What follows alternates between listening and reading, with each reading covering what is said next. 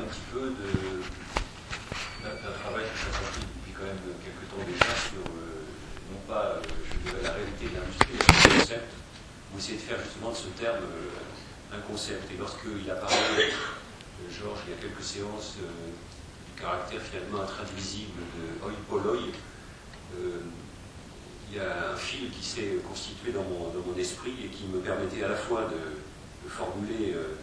un peu dans le cadre de, l'esprit, je crois, de ce séminaire, euh, les propositions que je voudrais dire sur la, notion d'industrie, et puis en même temps euh, quelques éléments de méditation sur ce caractère intraduisible du oi polloi. je voudrais obtenir la limite, développer mon propos en quatre moments ou quatre pas encadré euh, comme il se doit d'une petite euh, introduction, d'une petite préface et d'une petite conclusion. Alors voici, euh, pour commencer, donc, avant le premier point, un petit élément qui serait pour moi, si vous voulez, méthodologique pour, vous expliquer la, démarche que je vous propose, qui permettra d'étayer, au fond, qui permettrait d'étayer, si j'avais si le temps de la développer, des propositions forcément rapides et schématiques que je vais vous adresser je vous demande de considérer ce que je, veux dire comme appartenant à une analyse de quelque chose que, faute d'un meilleur terme, pour le moment, euh, j'appellerais le, pensable. Alors ce, terme s'est imposé à moi euh, lorsque il m'a été donné de, parler puis d'écrire un texte consécutif aux événements, euh, à l'événement du 11 septembre 2001, tout simplement parce qu'au fond, il y avait comme première question pour moi la question de savoir si c'était pensable.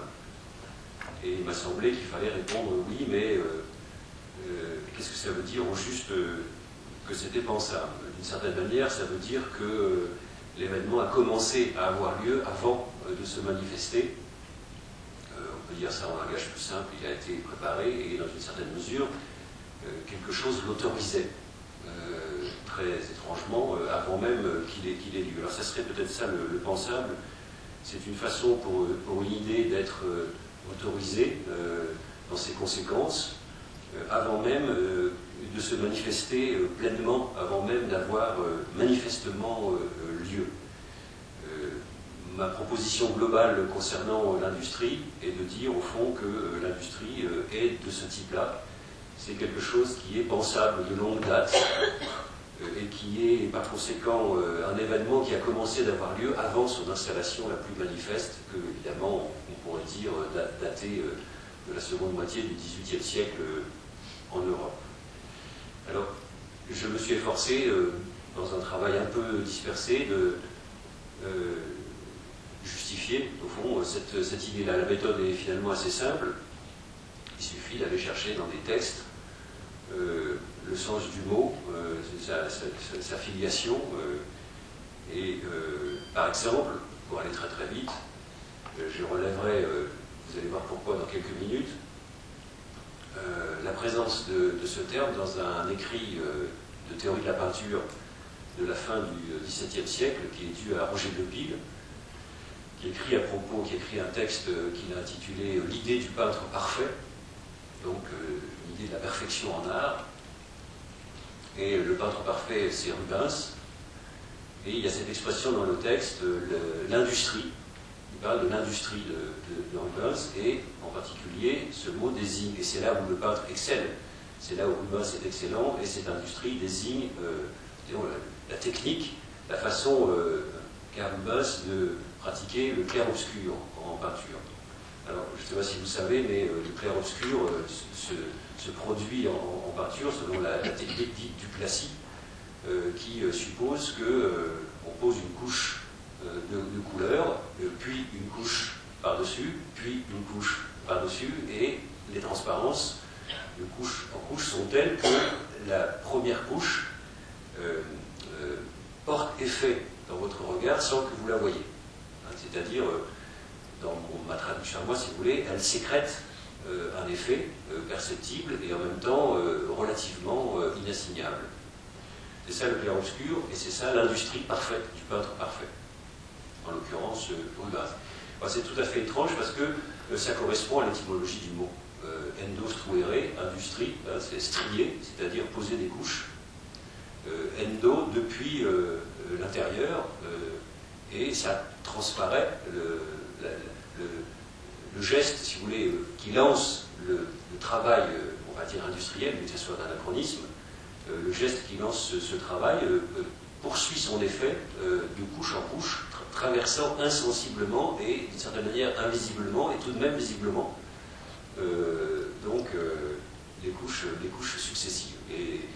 évidemment, le lancement de cette opération est tout à fait euh, capital. Voilà, ça c'est pour euh, situer très très rapidement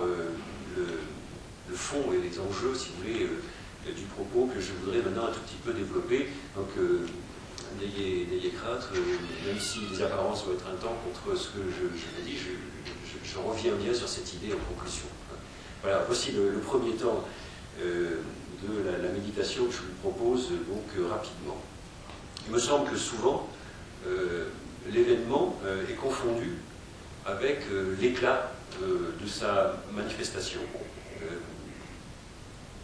pourquoi Pourquoi Pourquoi finalement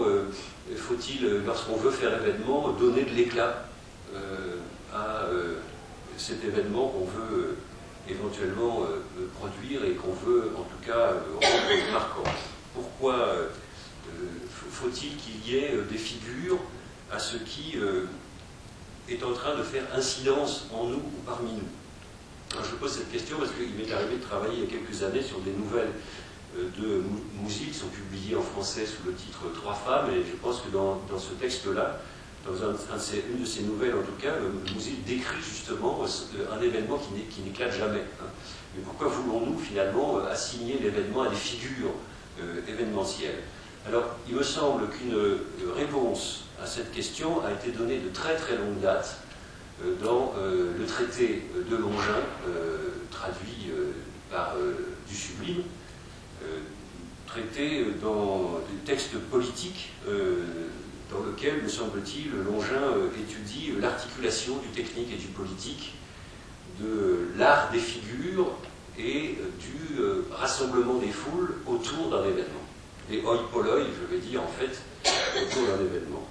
Alors justement, le contexte, me semble-t-il, je vais être très rapide, hein, très allusif sur ce texte de, Longin, le contexte rappelle, me semble-t-il, la question qu'ouvrait il y a quelques séances Georges dans le séminaire autour de cette expression-là qu'il n'a pas traduit, euh, et je me suis rendu compte de l'importance de cette non-traduction ce soir-là, euh, des oipoloi. Il s'agissait, me semble-t-il, pour Longin, euh, traiter du sublime sur des conseils donnés à l'orateur, qui veut donc faire effet sur, mettons, sur une foule, pour parler vite. Il s'agit de traiter dans le texte de Longin un problème de diffusion, c'est-à-dire en fait un innombrable, une dispersion. le caractère euh, d'un ensemble d'humains qui sont dans euh, la dispersion, qui sont en train de, s'éloigner, de s'écarter les uns des autres. Cette euh, innombrable en dispersion, c'est ce qu'on pourrait appeler peut-être la puissance populaire, une proposition de traduction, ou c'est la puissance populaire d'événement qui est toujours, je crois, une puissance diffuse, non assignée et, pour être très précis dans l'usage du terme, non démographiée. Euh, je voudrais ouvrir une petite parenthèse, je vais en faire euh, plusieurs euh, ce soir, pour indiquer qu'à mon sens, il serait important aujourd'hui de produire une analyse critique de la réforme de Christène au VIe siècle avant Jésus-Christ, qui est la réforme dans laquelle s'est inventée à la fois peut-être l'idée de démocratie, mais aussi la technique administrative qui permet à cette démocratie d'avoir lieu. Or, au fond, euh, la réforme de, euh, qui donc euh, invente la démocratie, elle est techniquement, administrativement,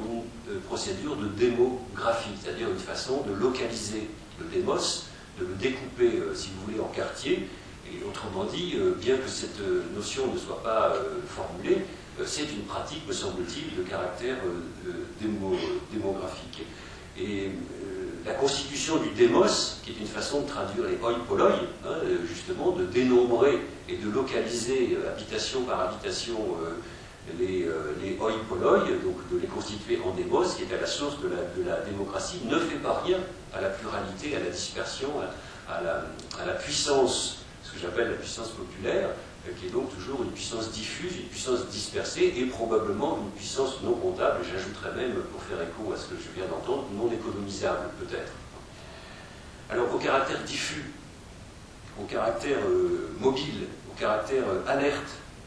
de ce qu'on pourrait appeler, euh, continuons à parler grec, les oi poloi, hein, je sais pas, les, gens, nous dans la dispersion, l'orateur dont parle Mongin, le technicien des figures, en réalité, si on regarde le texte, l'orateur dont parle Mongin va mettre en œuvre le sublime et pousser la, technique pardon, de la figure à son point le plus haut, une chose en grec, c'est-à-dire ce qu'on a traduit par le sublime, et il va euh, euh, opposer à cette puissance de dispersion de, la foule une puissance de mobilisation. Il va figer cette foule par l'art de la figure, il va l'assigner, il va l'immobiliser, il va lui donner lieu, il va la localiser ici et maintenant, euh, de sorte que le nous qui ne se rendait pas compte de ce, nous va, dans sa propre fixation, se euh, percevoir comme un.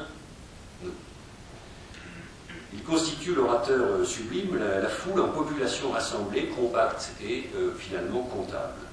Alors je pense qu'il ne s'agit pas là du peuple même, si, on peut oser cette expression, qui en fait manque toujours à l'appel, qui est toujours ce qui manque à l'appel, mais il s'agit de la manifestation du peuple. Et je pense que ce n'est pas du tout la même chose. Euh, le peuple, si j'ose dire, n'est pas le peuple tel qu'il se manifeste. Le, quelque chose du peuple manque toujours à la manifestation du peuple. Ce qui se manifeste comme peuple, au nom du peuple, c'est toujours un peuple au lieu euh, du peuple.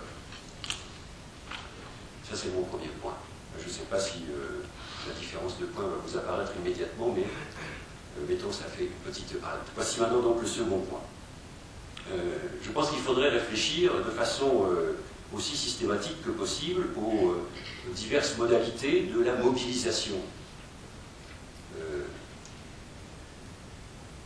de nous euh, dans la dispersion, disons, parlons de façon ramassée, il faudrait réfléchir aux, modalités de la mobilisation, aux procédures au pluriel de la manifestation du peuple comme unité ou comme totalité. La manifestation des oi poloi comme peuple au lieu du peuple. Audience, audience et aujourd'hui, par exemple, me semble-t-il, le nom de l'une de ces procédures de la fixation. Faire audience, c'est rassembler en une sorte de totalité euh, un ensemble, faire un ensemble, une dispersion. Et euh, c'est très fort parce que c'est faire un ensemble de la dispersion dans la dispersion même, puisque euh, nous devenons un sans nous éprouver immédiatement dans cette unité. Mais c'est tout de même par le biais de l'audience, une unité qui se constitue. Donc audience, c'est une procédure de la fixation ou de la mobilisation de la puissance populaire. Mais le sublime de Longin était déjà une procédure de cette sorte. À vrai dire, c'était à peine déjà une autre procédure, puisque ici comme là, chez Longin comme dans euh, la pratique ou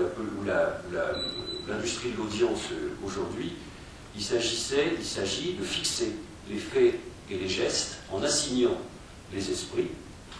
assignation qui se réalise aujourd'hui comme fixation à une puissance d'image, par exemple la télévision ou le cinéma, auquel je fais ici allusion non pas comme technique, si j'ose dire, en soi, mais comme institution, et je vais dire comme industrie, et assignation qui se réalisait autrefois par fixation à ce que Longin appelait une figure, et ce que les orateurs appelaient une figure? Donc aujourd'hui, on est assigné à des images, autrefois nous l'étions à des figures. La figure, en général, est une fabrication, dans le texte de Longin, c'est très clairement, ça relève très clairement de la technique, de la technique. La figure est une fabrication qui arrête la divagation et la divergence des esprits qui sont à leur affaire, au pluriel, à leurs affaires, et non à celles du pouvoir. Le pouvoir, me semble-t-il, est un état de puissance, c'est, je dirais, la dépose de la puissance. Je, joue sur le sens euh, qu'on a donné euh, dans la tradition, la traduction d'Aristote, à l'être en puissance.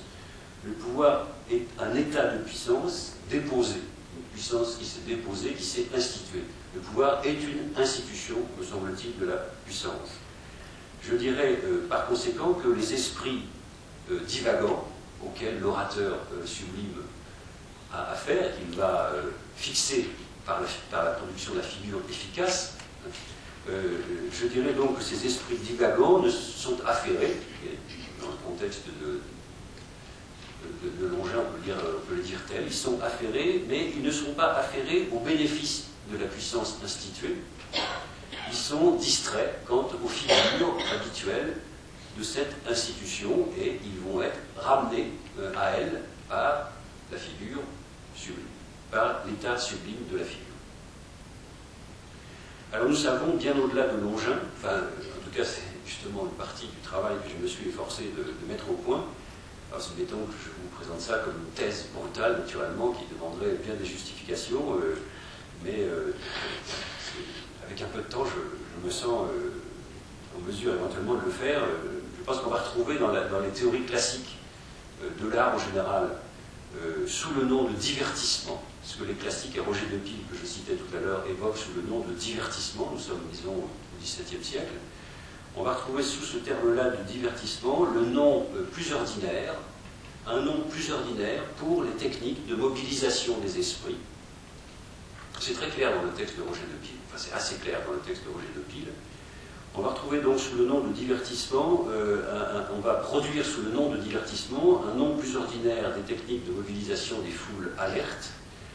Euh, on va produire par là un mode plus courant de leur production comme assemblée, hein, comme euh, ecclésia dans une certaine mesure, si on pense à l'art de la contre-réforme. Ce que euh, nous avons pour notre part appris de Longin, c'est que cette technique, cette technique, je ne traduis pas par euh, art, je cite enfin à peu près littéralement Longin, cette technique du divertissement, hein, qui, est un divertissement rassemblant, si vous voulez, nous savons que cette technique, je cite pratiquement Longin, atteint son plus haut point lorsque ceci même demeure caché, crypté le fait qu'il y a figure. C'est pourquoi je pense qu'il y a une relation forte entre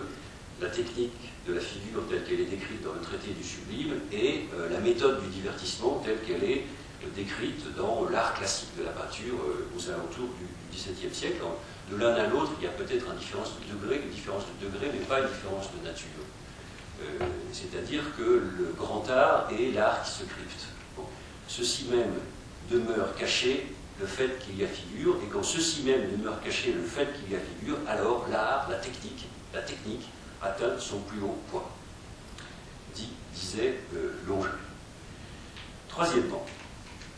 il me semble que ce que Longin décrit euh, dans cette formule-là, la technique atteint son plus haut point lorsque ceci même demeure caché le fait qu'il y a figure, ce que Longin décrit sous cette formule, c'est donc la puissance de mobilisation d'un secret, hein, c'est quelque chose qui est euh, euh, au secret, c'est la puissance de mobilisation d'un secret qui ne se réserve pas tout à fait, euh, puisqu'il sécrète quelque chose qui apparaît, et ce qui n'apparaît pas, c'est, excusez-moi la complication, le mode de l'apparition même. Ce secret sécrète donc un formidable effet, c'est le cas de le dire, un effet terrible, mais en même temps, euh, il secrète euh, cet effet, euh, en même temps que cet effet, un effet d'institution, puisqu'il institue le peuple rassemblé consécutivement à la production de la figure, l'institution du peuple, sa fixation et l'effet de, la figure, de la sécrétion figurale. Alors une tradition de pensée qui va se constituer euh, historiquement au-delà de l'engin fera, me semble-t-il, de l'absolu pouvoir, de l'absolue capacité de faire figure un fait de toute puissance. Cette, tradition de pensée aura conduit notre, propre euh, héritage de, pensée à repenser ou à retraduire, c'est très important pour les termes, vous allez voir, les valeurs, les notions, le terme même de démiurgie qui, euh, à mon sens, n'a pas euh, chez Platon le sens qu'on peut lui donner euh, au-delà, si vous voulez, de la tradition, dans la, dans la tradition chrétienne. Alors, démiurgie, c'est un mot important, parce que dans démiurgie, il y a démos. Il y a ergon, donc on pourrait dire quelque chose comme, je vais proposer dans quelques minutes, le terme de travail, hein, ergon, le fait de, produire œuvre, de mettre en œuvre ergon, et quelque chose qui se tient dans le démos. voilà. Donc il y a toute une tradition de pensée qui est postérieure à Longin et qui, à mon sens, retravaille au point que nous ne nous en rendons pas compte le, concept ou les valeurs de la, de elle va donc, euh, qui va vouloir dire toute puissance, si vous voulez, alors que je crois que chez Platon, ça ne veut pas dire ça euh, du tout. Euh, cette opération n'a pu se faire, évidemment, sans qu'il soit touché au terme de démos. Mais déjà, chez, chez Longin, le mot sublime, upsos, ne peut pas ne pas renvoyer au haut. Hein, ça veut dire le plus haut, le, remarquable dans cette, affaire, dans cette façon de travailler les mots, nous sommes à ce moment-là euh, historiquement en deçà d'Augustin, c'est que l'opération nommée haute dans le texte de Longin, elle est haute parce qu'elle fait passer un sommet, en même temps elle est renversante, tout ça ce sont des, valeurs du mot upsos. cette opération, et c'est ça qui est remarquable encore chez Longin, c'est que cette opération n'est pas divine, n'est pas démiurgique si ça veut dire divin, hein. euh, elle n'est pas démiurgique au sens de toute puissante. Ça n'est pas une opération divine, ça n'est pas une opération toute puissante, c'est une opération technique. C'est une opération technique, c'est le, seul mot à laquelle elle est associée dans le texte, c'est techné. C'est donc euh, l'implication de la techné dans la toute-puissance qui s'est jouée depuis ce texte de Longin il est très remarquable que cette implication, qui euh, commence à avoir lieu dans le texte de Longin, se produise au titre de la pensée et de la justification d'une crypte. Euh, à mon sens, quoi qu'il n'y ait pas de rapport linguistique immédiat, je le sais évidemment, euh, la notion d'industrie se tire de là. L'idée d'industrie procède, me semble-t-il, de celle d'une crypte de la technique l'industrie apparaît comme une conduite de la technique, le mode crypté de sa conduite. Cette conduite, c'est celle qui permet, je l'ai dit, une secrète sécrétion d'effets. Cet effet diverti, au sens que j'ai dit tout à l'heure, il y a là, je pense que vous me comprenez, une façon de faire forme, de faire venir, une façon de façonner le public, une façon de faire venir des formes pour le monde, au sens, par exemple, du latin finire, fiction. Euh, ultime enjeu, une façon, une façon de faire peuple, une façon du peuple. Euh, entendons par là, si vous le voulez bien, non pas le fait de donner une figure ou une représentation du peuple comme si ce dernier avait déjà lieu comme une entité, mais entendons par là celui de l'occuper. De longue date, il y a dans notre tradition de pensée l'idée d'occuper le peuple par une sécrétion des faits, par un mode de la technique. Il s'agit de former les esprits des foules alertes en les occupant, en les instruisant, hein, instruisant, pour en trouver la racine de struere. Un certain concept d'instruction se trouve par conséquent dans la lignée de l'industrie, ce dont Roger de Pile, encore lui, se souviendra. Occuper, d'ailleurs, soit dit en passant, cela renvoie bien, euh, sauf erreur de ma part, au sens étymologique de peupler. Quatrième point, je ne vais pas avoir le temps d'illustrer euh, tout mon propos, évidemment, euh, sur l'industrie. Je ne vous parlerai donc pas peu du sens classique de ce mot, ni de ses avatars, qui sont loin d'être secondaires, mais ce sont tout de même des avatars. Par exemple, l'histoire du concept de génie je crois que si on fait l'histoire, je me suis un peu intéressé à ça, l'histoire du concept de génie euh, décrit au fond, euh, pour dire la montée en puissance de, l'industrie, ou plutôt euh, sa réalisation, son devenir acte, son, sa manifestation petit à petit au long, de l'histoire. Il y a une, contemporanéité troublante entre le, devenir important du concept de génie et le développement manifeste euh, de l'industrie euh, au sens euh, plus courant du.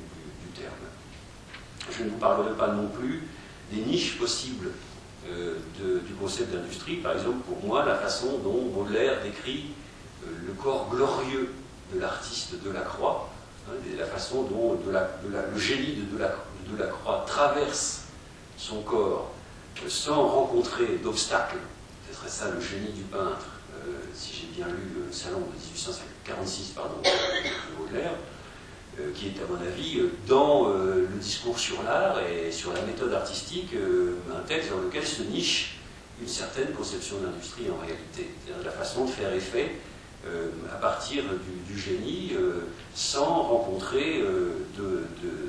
d'obstacles et de, faire forme, de secréter un effet sans rencontrer l'obstacle du corps. Dirai dans quelques secondes pourquoi ce point me paraît important. Je ne vous parlerai pas non plus, faute de temps, des plus grandes évidences de l'industrie, c'est-à-dire la grande industrie chez Marx, l'emploi des machines et ce que j'appellerais le désappareillage des modes de production, qui sont un effet euh, de, si j'ose dire, euh, l'alliance, si vous voulez, de la réalisation de, l'industrie et, de la montée de la valeur du génie. De manière générale,